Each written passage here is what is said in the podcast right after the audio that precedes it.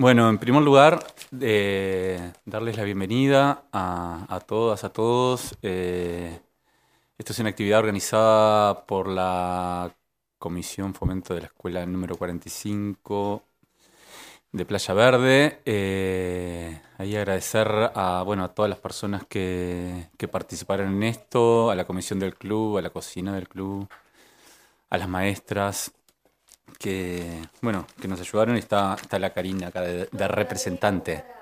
Y llega ahora cerca de las 4. Sí. Bueno, eh, les presento a, Ana Fischer oficialmente acá, muchos ya la conocerán. Es licenciada en comunicación social, eh, tiene una reciente certificación en un protocolo que se llama Safe and Sound System, que es como un trabajo para, que se utiliza para niños que vivieron situaciones muy fuertes, eh, sonoro, y viene llevando adelante un emprendimiento que se llama Crianza Cibersegura y que de alguna forma trae, eh, trae o pone sobre la mesa algo que, que nos, de alguna forma nos agarró por sorpresa a todos que es este tema de, las pantallas, de los niños, del vínculo que tienen los niños y las pantallas, y, que lo podemos pensar como un territorio nuevo a explorar donde no, tenemos mapa. Entonces la idea de la charla era, bueno, así como en, comunidad, en barrio, en, la comunidad escolar, en poder traer información para poder ir pensándonos y, ver cómo, cómo podemos empezar a pensar este, este nuevo tema. Así que bueno, agradecerte Ana que te viniste hasta acá, que estás eh, bueno, dispuesta a compartir, agradecerte por todo el trabajo que haces también de, difusión del tema. Y, bueno, todo tuyo. Muchas gracias. Estaba cómoda escuchándolo a él. ahí se fue. Me dejó sola. Bueno, me siento acá porque está el micrófono. Bienvenidas, bienvenidos, muchas gracias por la invitación. Em, estoy nerviosa, no me siento cómoda con esta proxémica de todos allá y yo acá. Em, para dar esta charla, eh, una de las cosas que la pensé sin pensarla, quise sentirla más que pensarla a la charla y y se me ocurrió, me vino a la mente que nos demos un saludo para llegar al lugar mirándonos a los ojos. Y en esa mirada podemos decirle al otro gracias por estar acá. Y yo también con mi mirada les digo gracias por estar acá, porque siempre andamos corriendo y para llegar acá, a este lugar. Así que los invito a mirarse, a mirarnos cambia, ¿verdad? Es como que nos permite llegar. Como es una charla sin guion, una de las cosas que se me ocurrió charlando con Pablo en estos mensajitos de que me dijo, ¿querés dar una charla en Playa Verde? Sí, claro. ¿Qué querés que diga? y una de las preguntas que se me ocurrió hacerle a él y que era medio en chiste, medio en serio, y se las hago a, ustedes ahora, es cómo se darían cuenta que esta charla funcionó dentro de seis meses. A la maestra la miro. Porque también ¿no? nos saca de este lugar pasivo de, bueno, ta, yo escucho y sino bueno, cómo comunitariamente podemos pensarnos en esto de que no tenemos mapa, al menos tirar una idea de cómo sería acá seis meses si esto funcionara. ¿Alguien? ¿Se le ocurre algo? Bueno, él dijo tener herramientas. Lo simplifiqué demasiado. es la idea. Eh, yo les quiero contar mi historia porque me parece que puede ilustrar y acompañar. Eh, cuando estábamos entrando, ahí es como mucho, ¿no? ¿Está bien? Cuando estábamos entrando, no, recuerdo con quién comentábamos que en el 2000 y poquito muchos nos embarcamos en esto de que la tecnología acortaba brechas y que lo bueno que poder democratizar la información. Em, yo soy eh, argentina, licenciada en comunicación social, trabajaba como investigadora en derechos humanos y hice el profesorado y después del profesorado me, reembarqué en esto de la tecnología, yo le quería poner tecnología a todo. Eh, en derechos humanos me puse a hacer webs y, trabajar con el derecho a la identidad desde la tecnología. Em, estaba como súper copada. Cuando pasaron un poco los años, yo conocí a un uruguayo encantador y para cuando quise acordar estaba viniéndome a vivir a Uruguay embarazada de ocho meses. Eh, y realmente yo no estaba vinculada a las infancias, yo, mi, área de trabajo estaba relacionada a nivel universitario, soy profesora de educación media y superior. Em,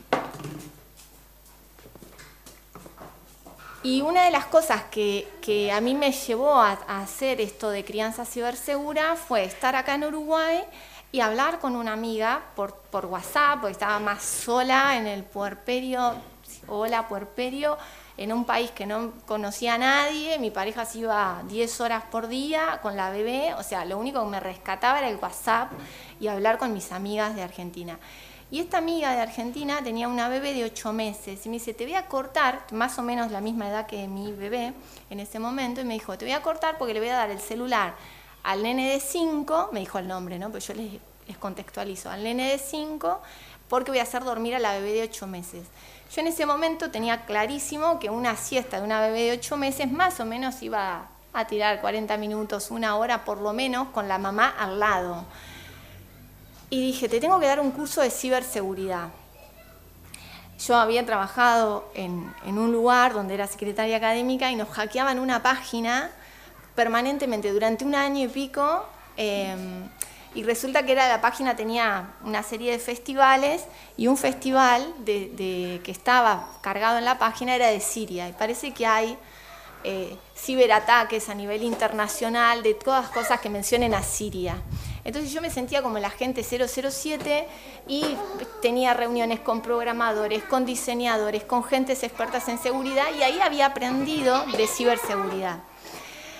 Cuando arranqué la cuenta, se me ocurrió hacer crianza cibersegura. Y yo les quiero contar que tengo como tres momentos en mi historia, que, no son tantos años, pero, pero son un par de años, en donde para mí era importante esto de las herramientas que, traía, ¿no? ¿Cómo hacer para que no se topen con contenido inapropiado? ¿Cómo hacer para que no vean triple X? ¿Cómo hacer para em, que no les hackeen, no los hackeen, ¿no? Que no, que en esa hora ese nene no gaste las tarjetas de crédito, por ejemplo. Y lo que me pasó fue que la cuenta, ni bien la arrancó, empezó a salir en los medios, me escribían un montón de personas. Hubo un momento en donde me escribían 300, entre 200 y 300 personas por día. Y la gente cuando escribía, escribía más o menos esto de lo que ustedes están diciendo. Eh, ya no sé qué hacer, mi hijo tiene 5 años y es adicto a la tablet. Eh, y recuerdo que hay como un conocimiento, una comprensión del mapa que traía Pablo, fue cuando me di cuenta que yo iba guardando las conversaciones. Al día de hoy tengo más registradas más de 10.000 conversaciones eh, con personas de 33 países y de todas las clases sociales. Y entonces una mamá que está a 40 grados bajo cero con problemas de la pantalla y dice, pero le tengo que poner pantalla, pero estoy a 40 grados bajo cero y tengo problemas con la pantalla. Entonces digo, eso es entendible. En la isla Honolulu, también no puedo porque está, es adicta, ese era el, de adicta a la tablet, era el de la isla Honolulu. Y yo dije, va, llévame, no sé, te ayudo en la isla Honolulu. No puedo entender cómo una niña, cinco años en la isla Honolulu, tiene problemas con la tablet.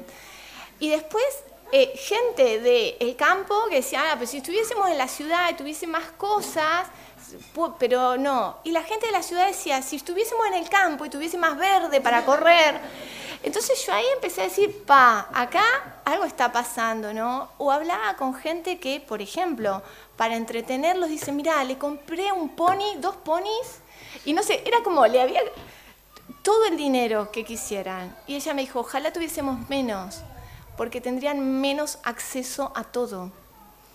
O mamás mm, eh, solas, criando y, y diciendo, no, no puedo porque no puedo pagarle talleres, entonces le tengo que dar pantallas. Entonces a mí ahí me fue anclando la, como el, el, el, traer esto de la gente.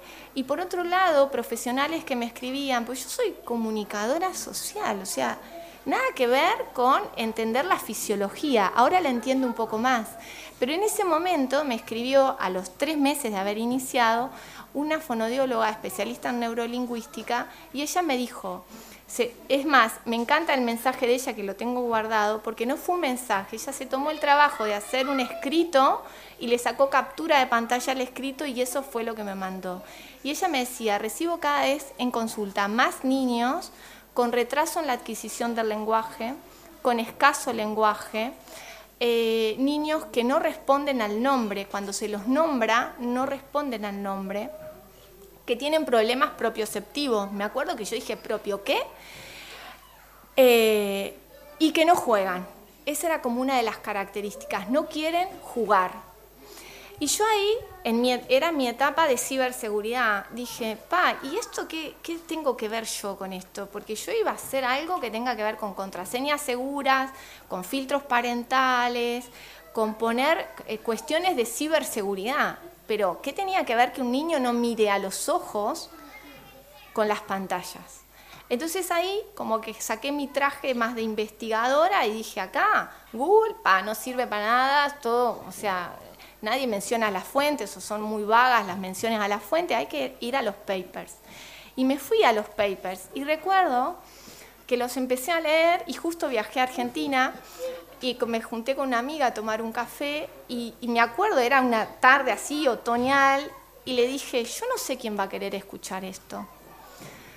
Estaba como súper deprimida y dije, capaz que tengo que hasta cerrar porque, eh, digo, cerrar el, proyecto y dedicarme a otra cosa, porque aparte mi proyecto era vender cursos de cómo poner contraseñas seguras.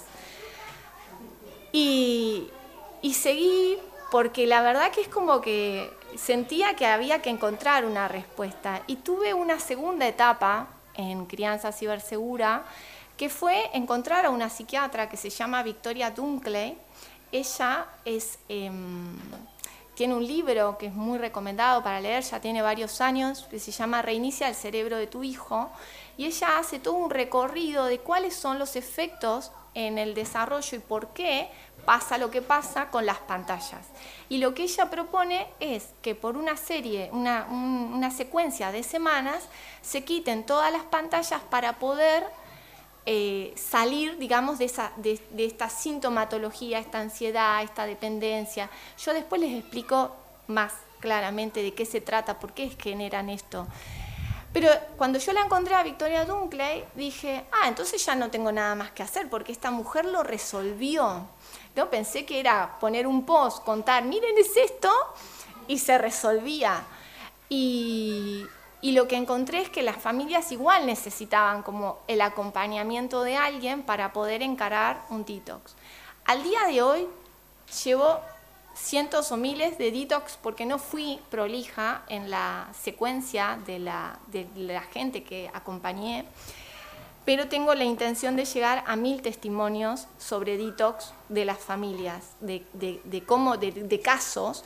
¿Por qué? Porque en un momento me di cuenta que que todos pensaban que eran los únicos y que todo el mundo pensaba que todo el mundo pone pantallas y que se van a quedar excluidos y que no hay nadie que ponga pantallas, o sea, que, no existe quien no ponga pantallas. Entonces, en, este, en esta secuencia de testimonios y casos que voy juntando, que ya tengo varias decenas, eh, las familias cuentan que sí pudieron y cuentan que estaban en esta situación más o menos, palabras más, palabras menos de lo que ustedes estaban planteando.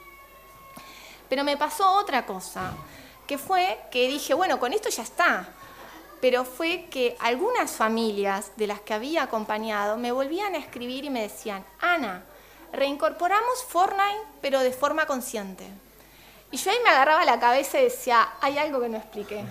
Evidentemente algo no se entendió. Fortnite es un videojuego muy violento y, que no, no, estaría como Fortnite y consciente, sería algo medio raro, para mí al menos. Y mm, hace poco, en realidad un año más o menos, desde que conocí acá a Pablo, encontré una pieza que me estaba faltando, que es que la ciberseguridad Em, yo antes estaba pensando que la ciberseguridad era que teníamos que proteger los dispositivos personales y ahora me doy cuenta que la seguridad tiene que ver con cómo nos sentimos seguros en el cuerpo.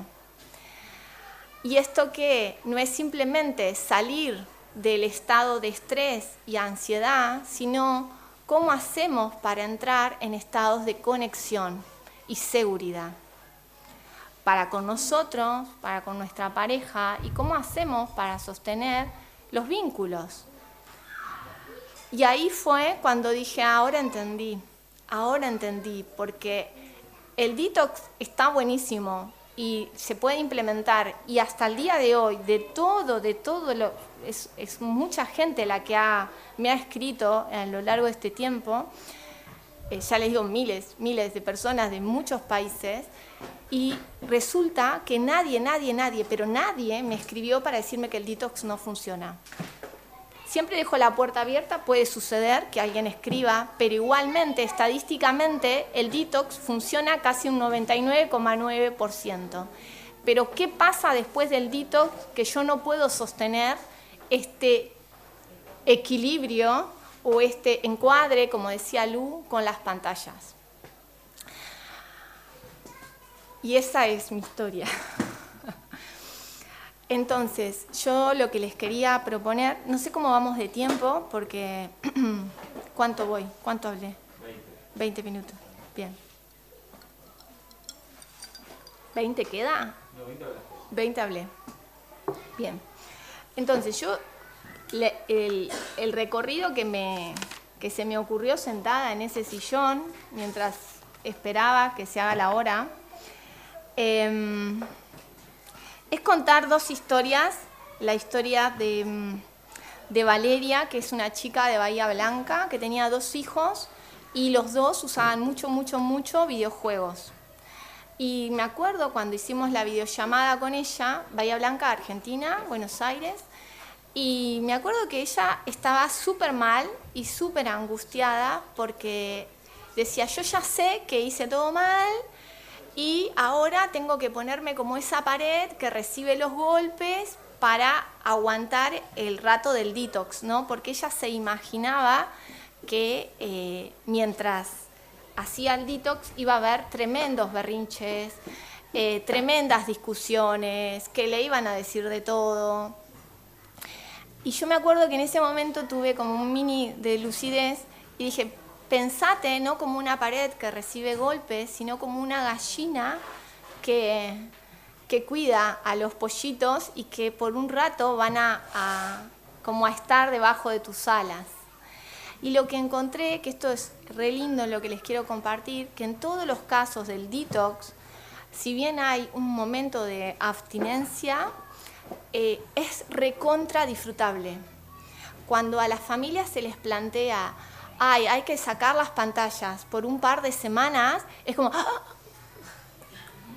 como, no, sé cómo va a ser esto, eh, lo tengo que hablar con el padre, no sé qué va a pasar, es como, ¿no? Y también de parte de los niños y de las niñas que han hecho el detox, hoy Pablo me recibió con algo bastante negativo. Me presentó diciendo, esta es la, ¿cómo me dijiste? Esta es la botona de las pantallas. Y te quiero decir que recibí de los niños, porque ese era mi miedo también, ¿no? como digo, me van a odiar, me van a tirar piedras, o sea, que cuando me crucen por la calle me tiran un huevo por la cabeza. ¿Y qué pasó? En los testimonios de los niños, muchas veces aparece esto qué lindo, hay una mamá que me acuerdo que, estuvo buenísimo, que ella se lo planteó al Dito como un regalo, un regalo para la familia para hacer más de lo que nos hace bien. No es sacamos, sino vamos a hacer más de lo que nos hace bien por un par de semanas. Y una nena, una mamá se lo planteó como vamos a hacer, vamos a, vamos a hacer un regalo para la familia de esto de hacer más de lo que nos hace bien. Y la nena diciéndole a la mamá, mamá, qué lindo que es este regalo. Ahora no nos peleamos tanto, ahora compartimos más. Yo casi que me emociono porque no es, no es cuento, es así real, de una familia que la estaba pasando mal a de pronto estar bien. Eh, y en todos los casos pasa lo mismo. Los niños agradecen porque en muchos casos lo que está sucediendo es que no pueden parar.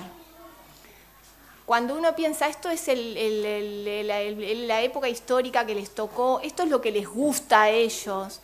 Pero ahora vamos a hablar de los efectos de las pantallas y por qué un niño o una niña no se puede regular con una pantalla. Regular quiere decir poder decir, bueno, ya es suficiente para mí, eh, hoy paso. Regular, pensémoslo como una comida, ¿no? Bueno, está. Eso, regular mis emociones, no puedo. Entonces, ¿qué es? ¿Qué son las pantallas? Y quiero acá traer dos cosas. Por un lado, hay una gran industria que no me quiero ir sin hablar de esa industria que genera las pantallas, porque pareciera que las pantallas cayeron del cielo, son así, están para quedarse, nadie puede contra ellas y no sé qué, pero está buenísima. Me incomoda mucho este, esta columna. Movete como ¿Me puedo ir para allá? Bonita donde estés cómodo. Porque el acople. Sería mover la columna, pero más Ahí está, me moví yo. Gracias. Entonces, ¿En qué estaba? Industria de la pantalla. Ay, bien, gracias.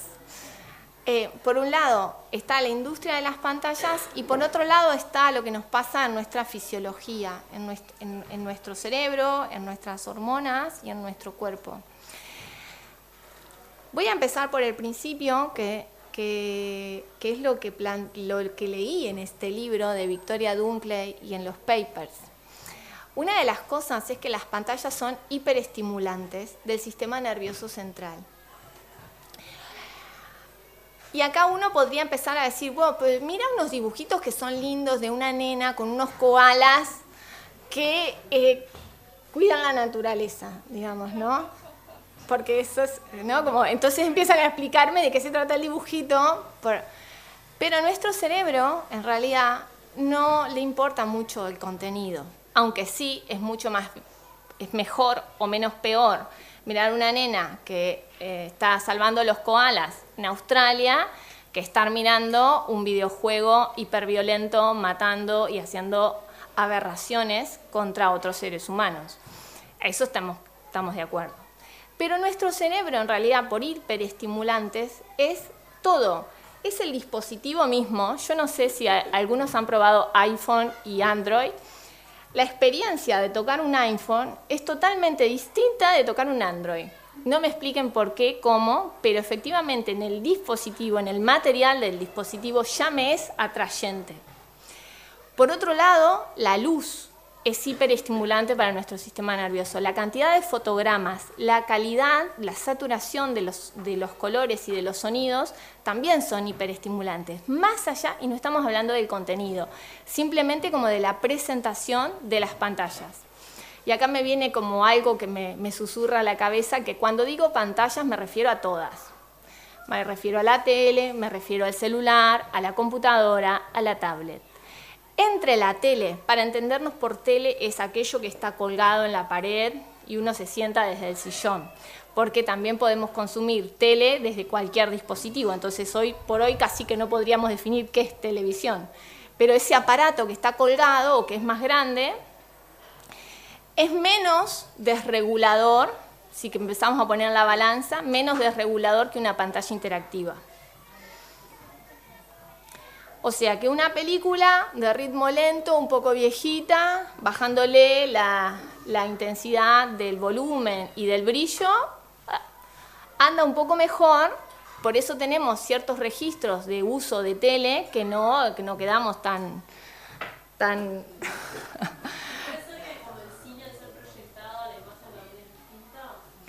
Lo que pasa es que el cine, pantalla de cine,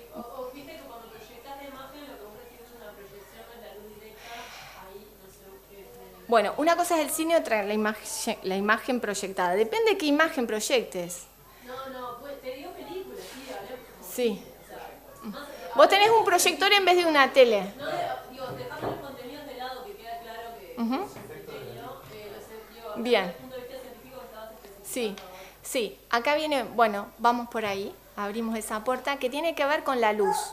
La luz de todas las pantallas, al menos la que conocemos, la tecnología que conocemos en este momento, salvo los que son lectores de libros, eh, emiten una luz azul. Aunque uno la vea blanca, la onda de luz es azul. Esa onda de luz azul nos recuerda al cielo. Y la glándula pineal, que es una glándula que está en el centro de nuestro cerebro, la luz entra por nuestros ojos, atraviesa el nervio óptico y llega a la glándula. Y la glándula esta es un temporizador primario. Esto quiere decir que le indica cuáles son los ritmos y los ciclos que tiene que hacer nuestro cuerpo. Yo no sé si se acuerdan la historia de estos eh, los mineros de Chile que quedaron atrapados y tal, y había expertos en sueño que estaban atendiendo porque ellos no podían distinguir el día de la noche y para que no se afecte su salud mental ahí abajo encerrados. Entonces, ¿qué pasa con la luz? La glándula pineal es como si fuese un gran director de orquesta que va indicando muchos ritmos y ciclos. Cuando la luz ingresa a nuestros ojos, la glándula pineal de las pantallas se confunde, se desregula. Entonces no sabe en qué momento estamos de día y en qué momento estamos de noche. Las pantallas no son la única responsable. Y acá voy a poner como otro granito de comprensión del tema de las pantallas, es que cuando estamos hablando de pantallas y vamos a terminar hablando de conexión y seguridad, estamos hablando de algo que no solamente eh, tiene que ver con los últimos 10 años, sino que estamos en una secuencia de distanciamiento de lo que nos hace bien a nuestra fisiología. Entonces son todas las luces las que nos afectan, porque si yo tengo un montón de luces en mi casa durante la noche y no miro pantallas, igual esas luces me van a afectar. Lo que pasa que de vuelta la naturaleza hiperestimulante de las pantallas combinada con una desregulación del sistema endocrino hacen estragos. Entonces, ¿qué hace la glándula pineal? se desregula. Entonces, ¿qué pasa en la, en la práctica? Seguramente a nadie lo mencionó, pero una de las características es que se acuestan más tarde y, les cuesta conciliar el sueño, se van a dormir por agotamiento. Es más, hay muchas familias que me dicen que, mm, le dan pantallas para dormir. Eh, y esta cosa, esta característica de que el sueño no es un sueño de calidad, por más que dure la cantidad de horas que son necesarias, es un sueño de mala calidad. ¿Qué significa de mala calidad? Que tienen despertares, que tienen terrores nocturnos, eh, muchos que, no, no pueden dormir solos. Yo estoy recontra a favor del colecho, pero hay como, como desde un lugar como de terror, ¿no? eh, bruxismo, y cuando se levantan la característica es que piden ver pantallas. No, ahí ya estamos ante signos de alerta, signos de desregulación, que tienen que ver con, con desregulaciones profundas, porque es como, yo le hablo, le explico que, que tanto no, pero es que no pasa por el neocórtex, pasa por lugares más profundos de nuestro cerebro. ¿Y qué pasa además? El niño se levanta. Para levantarse necesita, y durmió mal, no descansó bien. Para levantarse, el cuerpo le va a mandar combustible rápido, que es cortisol y adrenalina, para que arranque el día.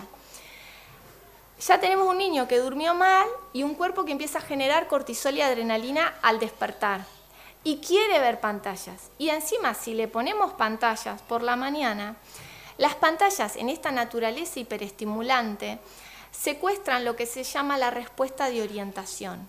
La respuesta de orientación es algo súper primitivo y que tiene que ver con esto que hicimos hoy al principio, mirarnos, reconocer el espacio. Tenemos un, mapeador permanente que nos va indicando si hay peligro o no. Yo, por ejemplo, en este momento tengo desprotegida mi espalda.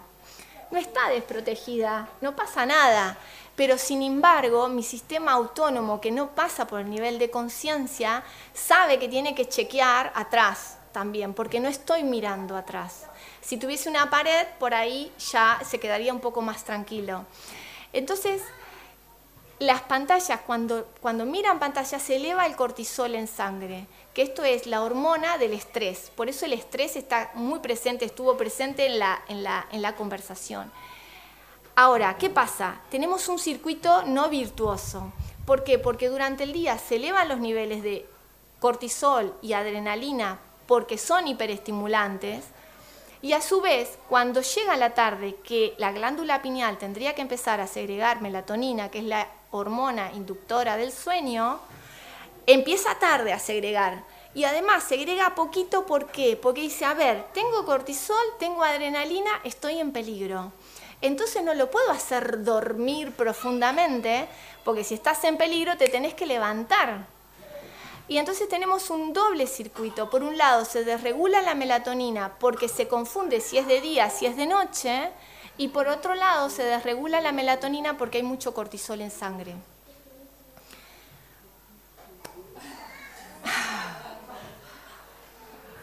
Pueden respirar, tocarse así el pecho. Es, es em, es verdad lo de respirar y tocarse el pecho, no es un chiste, porque mm, a veces cuando nos encontramos con esta información, uno está, como nuestro sistema autónomo va registrando si estoy seguro o no estoy seguro, empieza a decir, pa, qué cagada, porque yo tal cosa, tal otra, tal otra, tal otra, tal otra, ¿no? Eh, y acá quiero traer esto de la industria de las pantallas. Eh, voy sin guion, ¿no? Voy como de lo que venga al cerebro. La industria de las pantallas. Siempre en mi cuenta, traigo la cuenta para, porque está bueno porque son como los diálogos, ¿no? Las conversaciones que se dan. Siempre, siempre que hay alguien que cuenta en los testimonios, no, porque le ponía, ¿te cansaste? en los testimonios que alguien pone eh, tal cosa y ahora, o sea, por ejemplo, le daba pantalla mientras le daba la teta y ahora no le doy más pantalla y estamos reconectadas. Entonces siempre hay alguien que dice, ¿cómo le vas a dar pantalla mientras le dabas la teta? ¿no? Como siempre hay alguien que culpa a un otro ¿no? de lo que está sucediendo. Y nos perdemos en esto de como empezar a discutir o pelearnos entre nosotros nos perdemos qué hay en este diseño, qué hay de responsabilidad en la industria. Entonces hay, una persona que se llama Tristan Harris, que es el director de una fundación que, habla, que dice que es por, por, una tecnología humana y está haciendo un llamado a todos los diseñadores a nivel mundial para que diseñen tecnología que no vulnere las debilidades humanas. Tristan Harris dice, estábamos esperando el momento en que la tecnología nos superara en nuestras habilidades. Que de hecho tengo un paréntesis porque tendremos que hablar de inteligencia artificial. Porque esto, esto ya quedó viejo, pero, pero sirve igual. Él dice, estábamos esperando el momento en que la tecnología superara nuestras habilidades, pero estamos en un momento anterior, que es que la tecnología supera nuestras vulnerabilidades. ¿Y por qué alguien haría algo malo contra los niños, contra las niñas? ¿Por qué? Y en realidad no fue tan intencional y no podríamos ponernos de acuerdo e ir a encontrar a un culpable, porque en realidad estamos ante un modelo de negocio que las empresas están compitiendo por nuestra atención. Pero es una competencia que no está basada en conocimientos de informáticos, está basada en conocimientos profundos de nuestra biología, em, en cómo poder hacer para cambiar las actitudes, las percepciones y los comportamientos de las personas. De hecho, me lo descargué, pero ahora no, mm, fenomenológico no lo encuentro, pero me descargué, hay una página de un laboratorio que se llama, eh, está dentro de la Universidad de Stanford, el laboratorio se llama Laboratorio de Tecnología Persuasiva y es donde los tecnólogos estudian cómo aplicar herramientas de tecnología persuasiva para lograr lo que quieran. Entonces hay un cuadrito que se puede descargar gratuitamente y te dice 15 comportamientos que podés modificar. ¿Qué querés hacer? Hacer que la persona haga algo por una sola vez, hacer que esa persona haga eso durante un tiempo limitado de tiempo, hacer que esa persona haga eso por tiempo indefinido, para siempre. Desde el marco en el que estamos Sí. enfocados, que es de escuela, Sí, nada, no puedo parar de pensar en la educación y en la política dentro de esto, de cómo todo está, o sea, las empresas y todos sus negocios están totalmente diciéndole a las políticas y a, a todo nuestro sistema educativo, a todo nuestro sistema, todo esto que estás diciendo ya es fuerte y cuando lo planteamos en las instituciones nos hablan de derechos. ¿no? No, el derecho a la información, el derecho a tener conectividad, el derecho a la obligación a que te pongan una tablet o primera escuela en tu casa y la obligación y la presión a los docentes a tener reporte viene de arriba. Todas estas cosas que son, este, como digo, para, digo, muy fuertes, ¿no? Digo, como para- queríamos Sí. que Gracias. y Sí. Sí, y yo me estaba escapando en esto de también, como que me recopo y, me, y, me- y ca- y capaz que es, muy, es mucho. Cibal, mi hija tiene seis años y le dieron la tablet. También va a una pública. Em, a ver, hay algo importante. Justo estaba diciendo que si quisiéramos rastrear un culpable, no lo encontraríamos. ¿Por qué? Porque desde la revolución industrial fuimos incorporando mucha tecnología que nos ayudó a muchas cosas.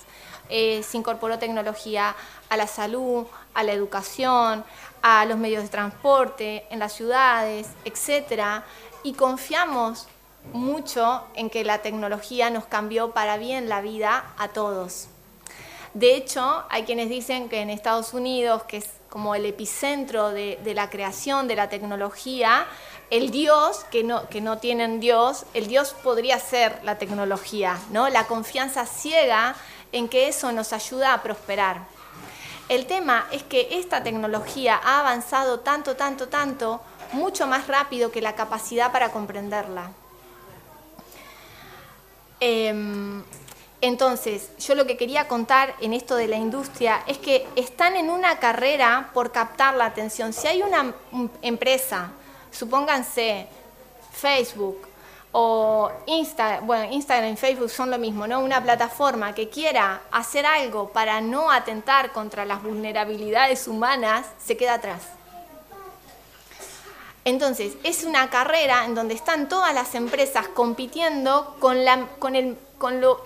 eh, Contratan a neurocientíficos, a neurobiólogos, a los mejores del mundo, están trabajando en la industria de la tecnología.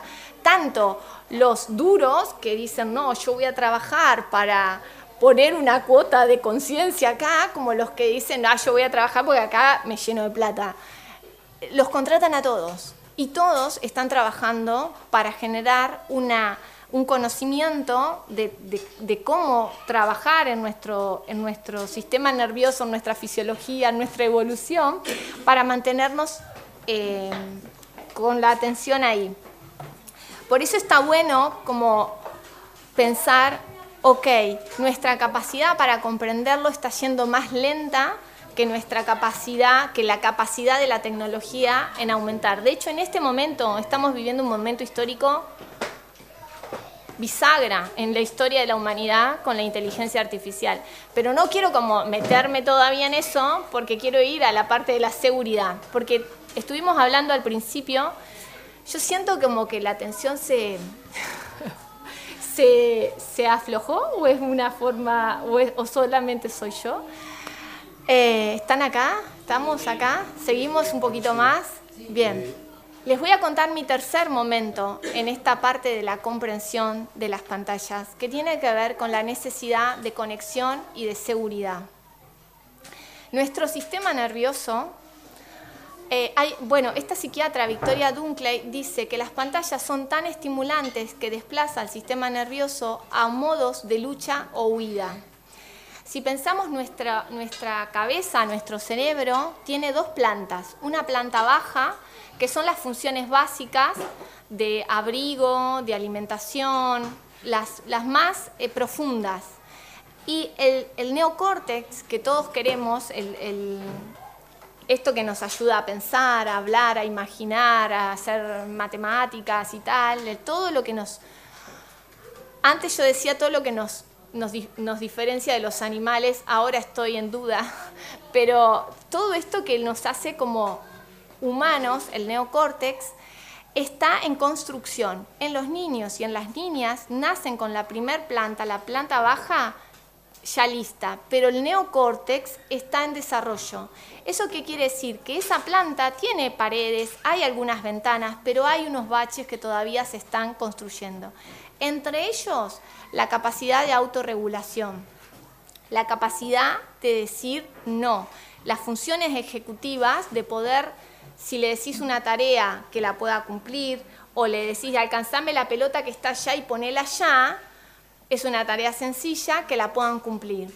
Hay una, una investigación que, que, es muy antigua y que se siguió replicando con distintos formatos, que a niños de la Universidad de Stanford, en la guardería de la Universidad de Stanford, le decían, si vos, eh, perdón, me, me, distraje, si vos eh, aguantás que yo venga, esperás que yo venga, te voy a dar un caramelo, era una cosa yankee, te voy a dar una melcocha, no sé qué cosa. Eh, te voy a dar algo rico, pero si vos esperás que yo venga, te lo voy a dar tres veces más, te voy a dar tres galletitas, por ejemplo. Y lo que descubrieron es que en realidad esta capacidad de poder... Esto es fenomenológico. Sí, sí. Eh, adelante, adelante, adelante. Están pasando los niños. Bien. ¿Eh? ¿Qué? Exacto. Divino. Están pasando libros por, con la cabeza, por la cabeza los niños. Bueno, quiero, quiero, quiero avanzar. No lo, no lo voy a seguir explicando porque me parece que... ¿Está? Bien. ¿Eh? Bueno, la anécdota es que los niños que pudieron retrasar la gratificación inmediata tuvieron mejor rendimiento escolar, pudieron, les hicieron seguimiento a lo largo de sus vidas y tuvieron vidas más saludables, más exitosas, etc. Y se, se volvió a replicar y replicar. Entonces, acá algo que sí quiero que se queden. Las pantallas nos dan gratificación instantánea permanentemente y lo que nosotros tenemos que lograr que nuestros hijos y nuestras hijas desarrollen es autocontrol. Autocontrol. Poder, todo en la vida lleva tiempo. Comerme una lechuga lleva que crezca la lechuga y me la pueda comer. Entender procesos. Si todo es instantáneo, estoy entendiendo el funcionamiento del mundo en un mundo que no funciona, digamos, no funciona así. Entonces, sostener, retener la gratificación inmediata. Y por otro lado, y ahora ya la voy a ir cerrando la charla porque siento que, que, ya se elevó el nivel de dispersión, pero quiero, no me quiero ir sin explicarles lo del, lo del lo de la seguridad y la conexión. Eso está bueno, Ana, sí. y lo que sí okay. me parece está bueno que vayas puntual, así bien, bien incisiva, es cuáles son los síntomas que podemos notar en un niño, en nuestra casa concreto, uh -huh. de que tiene exceso de pantallas. Bien. Y, y cómo, cómo, como padres nos podemos dar cuenta de que esta reacción es porque está excedido de pantallas incluso antes de llegar al, al tope. Al, al, al tope. Uh -huh. ¿Y cómo se puede revertirlo? Bien. La receta mágica.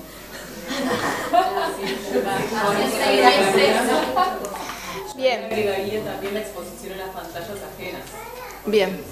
Eh, de pronto uno las limita a un detox, como decías, en la casa, pero después va, se junta con amigos que están con su pantalla y, o en la escuela, porque tienen tareas que son con la pantalla también. Bien.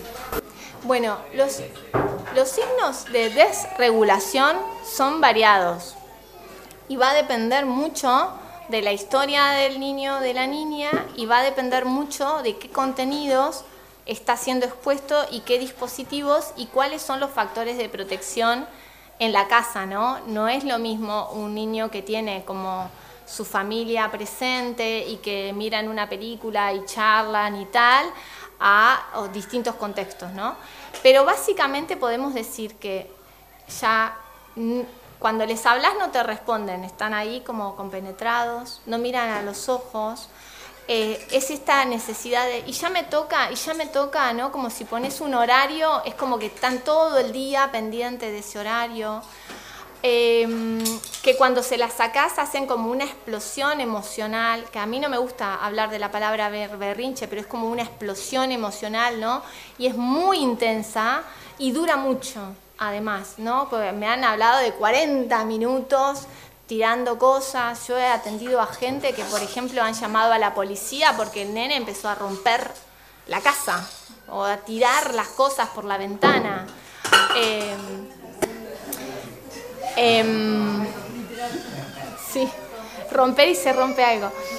Em, otros signos es esto que se despierta la noche, que cuando se despierta pide ver pantalla. Son todos signos que ya nos empiezan a, nos empezamos a dar cuenta que hay como que esto se me está yendo de las manos, como también hay una cosa de intuitiva de que no tenemos que llegar a momentos súper eh, extravagantes. El tema es que por eso es- está bueno esta charla, porque entender de qué se trata, porque yo hablé con la maestra de mi hija y le dije, Alma no va a usar la tablet.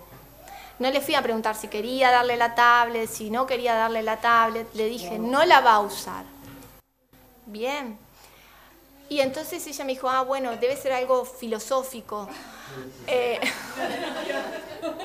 la quiero a la maestra, le mando un beso si escucha este programa. Em, y entonces ella me dijo, ah, lo que, lo que pasa es que me da pena, pobrecita, que después estén todos usando la tablet y ella sea la única que no la usa. Eso es un gran tema, que pasa muchísimo. Bueno, por eso... Esa exclusión que decís, no, el mío no, se juntaron otros tres, Bien. cuatro más. Divino.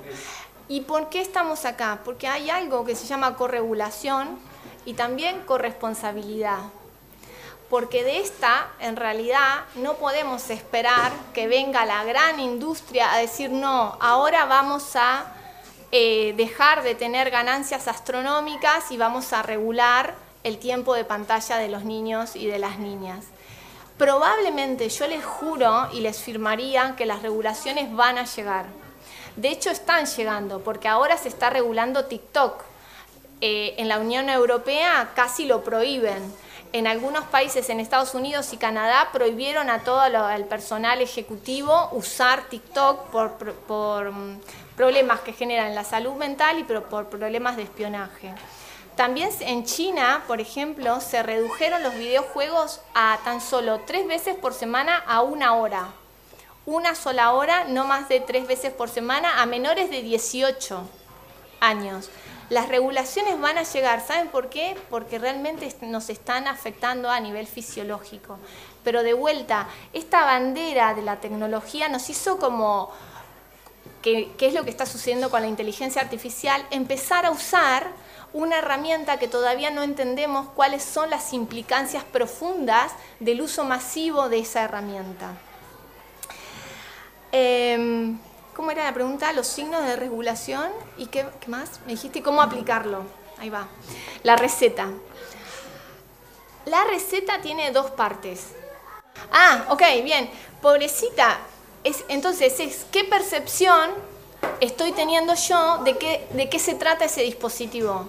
De qué se trata, a qué yo le estoy, qué yo le estoy dando y qué no le estoy dando. Y eso es un anclaje de que tenemos que tener conocimiento de qué se trata. Porque si yo solamente me quedo en que, que son dibujitos, que son koalas, que la forma en que los, que los humanos, que los niños y los adolescentes se, se conectan, hoy en día eh, sí o sí necesito abrirle paso a la tecnología, pero si también entiendo de qué se trata, yo entiendo que se trata el alcohol. Divino, tomo una cena alcohol, pero a mi hija no le voy a dar alcohol para que cuando sea grande ya sepa lo que es el alcohol. ¿Por qué? Nos reímos ahora, pero antes los niños estaba legalizado el uso del alcohol. Pasaron muchos años hasta que se entendió que el alcohol no era apropiado para los niños y se generaron regulaciones. Lo mismo pasó con el cigarrillo. En la década del 50 había proclames donde embarazadas y odontólogos y médicos recomendaban fumar ciertas marcas de cigarrillo para que te deje los dientes blancos. Hoy es imposible, pero esto pasó antes de ayer, en la década del 50. Y hoy está la prohibición de fumar en lugares cerrados y tal, que no se puede vender alcohol a menores de 18 años. Hago la cara porque ya saben que, que no se cumple, que tampoco la reglamentación es garantía de que se cumpla. Y todos lo sabemos, de que hay miles de reglamentaciones, los partos tendría que ser sagrados y no se cumple para nada, sí. Yo igual viste que no lo planteé como enemigos, ¿viste? Te puedo decir casos, más bien. En realidad, cuando entras, siempre, siempre hay como, como esta idea de, de darle el lugar al otro, que el otro también pueda, con la confianza a mi hijo y en la crianza, de que yo le estoy poniendo estos, estos límites y va a poder respetarlos. A mí 11 años me parece muy chico porque en realidad vos le estás, si le das el teléfono como propio para que lo tenga 24 horas al día, el cerebro no está maduro para regularse y tampoco sí o sí va a acceder a pornografía. Ese va a acceder a pornografía. Lo que pasa es que hay, una imagen que es cuando uno pone un, dispositivo conectado a internet en la mochila de un niño, eh, estás como caminando en, una, en, un, en un lugar que está inclinado con piedritas de estas redondas es muy fácil caerse. Entonces, eh, más bien yo lo que apuntaría no es a, la utopía, sino al observar y permitirme dudar. Dudar de, bueno, ¿y ahora? ¿Cómo está?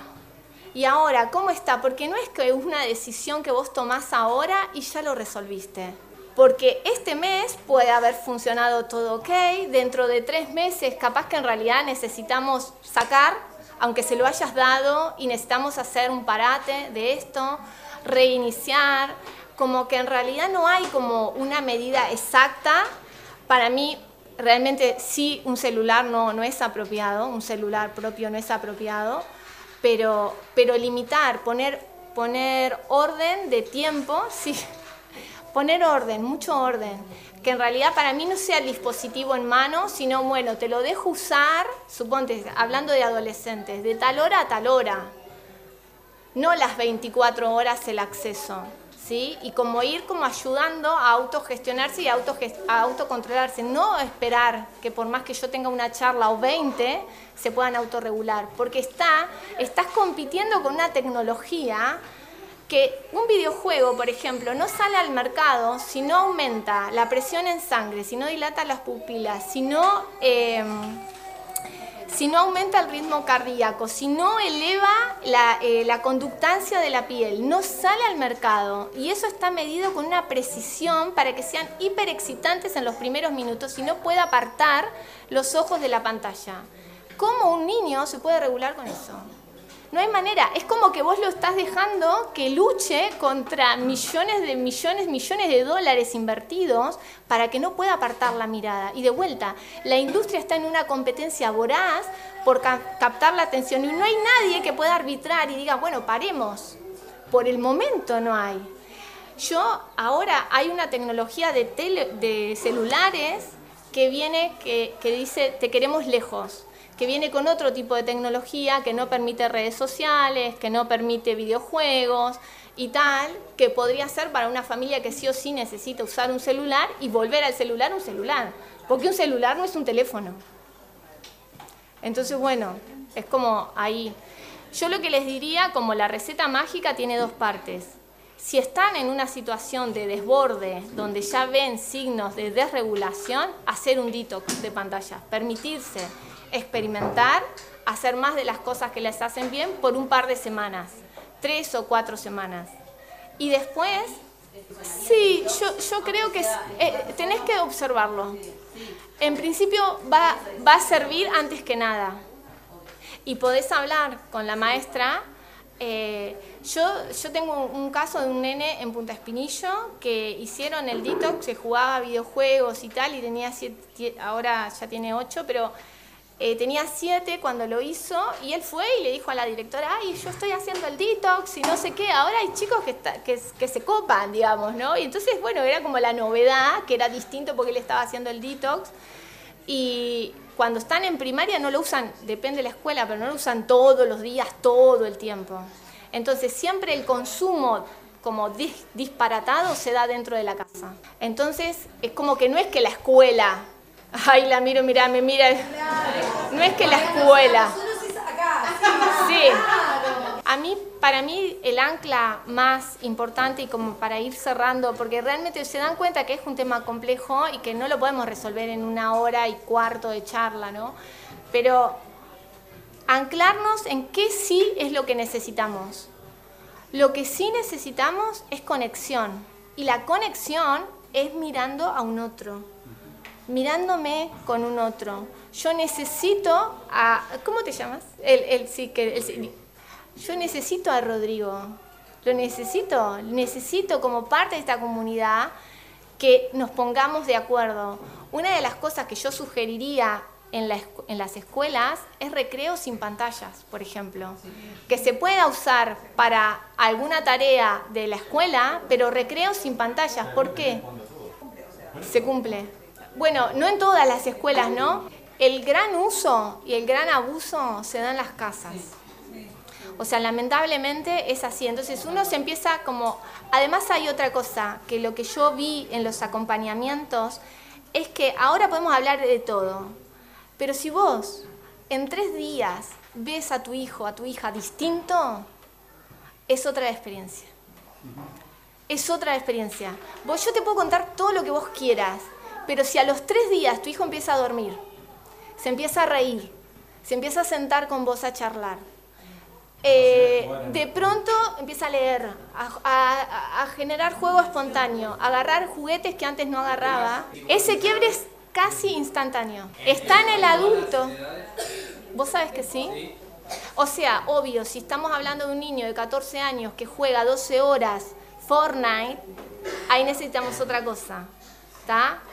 O hasta casi y hasta casi interdisciplinario, con acompañamiento terapéutico, algún uso, en alguna intervención con, con, con, algún, no sé si medicación, pero por lo menos algunas flores o alguna cosa para ayudarlo. O sea, vamos a hablar de un caso típico, digamos, de que usan cuatro horas de pantalla, cinco horas de pantalla y notan signos de regulación. ¿Y en adolescentes? Tiene otro abordaje, sí. Sí, sí, tiene otro abordaje. Yo venía como más preparada para primaria, más que para adolescentes, pero sí, es súper interesante. Y esto que, decía eh, Pablo, porque igual les siguen necesitando lo mismo. Siguen necesitando conexión, siguen necesitando sentirse seguros y nuestro sistema nervioso sigue sintiéndose conectado y seguro desde la mirada, desde la escucha, desde las expresiones faciales, desde el contacto. Eh, y eso no se da a través de las pantallas o no se da de la forma en que las usan. Lo que pasa que está el sistema, pero también está como lo que yo puedo hacer desde mi lugar. Para mí es no rendirse de, de, no desde la lucha, sino, bueno, observo a mi hija y puedo también decirle, mira, yo para mí no es eh, oportuno para vos estar navegando libremente. Cuando la escuela te dé una tarea, lo vamos a hacer juntos. Mucho más incómoda, mucho más incómoda, pero hay que surfear la incomodidad. Porque en realidad es entre todos. O sea, a las maestras también les cayeron toda esta... a, mí me dieron la tablet y se la dieron a, supuestamente a mi hija, porque yo la agarré para que, para que para que no se la den, la, la agarré. Eh, y me, realmente me, pensé que un poquito más cuidado iba a estar. Eh, hay que controlar, bajar el brillo a todas, eh, si se puede configurar escala de grises para que no sea tan excesivo el tema del color y sí instalar filtros parentales y sí poner límite de tiempo y sí poner una buena contraseña segura que ellos no puedan acceder. Y sí hablar de por qué lo estoy haciendo, porque no es porque mamá es mala o la maestra es mala o por- es porque te estoy cuidando. La parte del, del filtro parental, la parte del filtro para que no te desconfiguren la configuración. No me creo. No, en realidad depende mucho de la edad y depende de la experiencia. Yo, eh, eh, un niño de 6 años, por ejemplo, con mucha necesidad o dependencia, acá quiero decir algo, hay una separación que podemos hacer que es un uso problemático de una adicción. No todos los usos son adictivos. No todos los usos son adictivos. Y no todo el tiempo es un uso problemático. Puede ser que venías bárbara y pasó algo que se volvió un uso problemático. El uso problemático es cuando se presentan estos signos. Entonces, un detox básico es, hablamos de que a partir de ahora como familia vamos a hacer más de lo que nos hace bien. Y por un par de semanas no vamos a usar pantallas. ¿Está? Y vamos a procurar que no se usen. Digo, no, el, el niño en particular, porque realmente ahí yo creo que la mayoría usa dispositivos para trabajar y tal, pero por lo menos, esto las películas en familia no las vamos a hacer, por lo menos en estos tres semanas, tres semanas. Y lo que yo les digo es que más o menos en tres días se supera como esa etapa de abstinencia y se bajan las discusiones, terminan las discusiones porque toda la casa está en tensión de pará, ya te dije que cortes y que tal y tal y tal. Y es un estrés y una ansiedad que muchas familias después dice, cuando empezamos a hacer el detox yo también me siento más conectada porque me di cuenta que me llevaba muchas horas de, de perder horas con los dispositivos. Entonces, cuando termina, ahí ustedes como familia deciden cómo siguen, pero siempre permitiéndose elegir y ver, porque ninguna de las decisiones que vos tomes es para siempre. Entonces, esta semana, ¿cómo estamos? Bueno, si esta semana yo lo veo más estresado, le saco. Bueno, no, me equivoqué. Dije que dos, dos horas por día y capaz que es mucho. Permitirnos ajustar, porque el tema es como que si te lo di, ahora ya no te puedo decir más nada. No, soy tu mamá, soy tu papá, tengo la responsabilidad y puedo como ajustar. Yo no sé cómo estamos de hora, Pablo. casi que... Que ya llegamos tarde. Ok. Sí, es- eh, es- ese registro está divino y se da, se da, porque es como, viste que ahora no estoy tan enojado, viste que ahora peleamos menos, viste que ahora eh, quiero no sé qué, o, o niños que, que estaban juntando plata para comprarse una Play superior y ahora dicen, no, la voy a usar para otra cosa. ¿No? Y entonces ese, o, o niños que, sobre todo los videojuegos, son muy, como muy desreguladores y las redes sociales también. Uso de videojuegos y redes sociales es como lo que más, como lo que más desregula.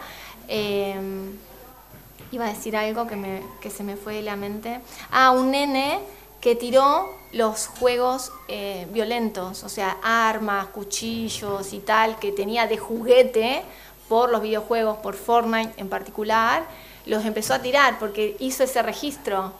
Ah, ahora, ahora me siento como, no necesito esto.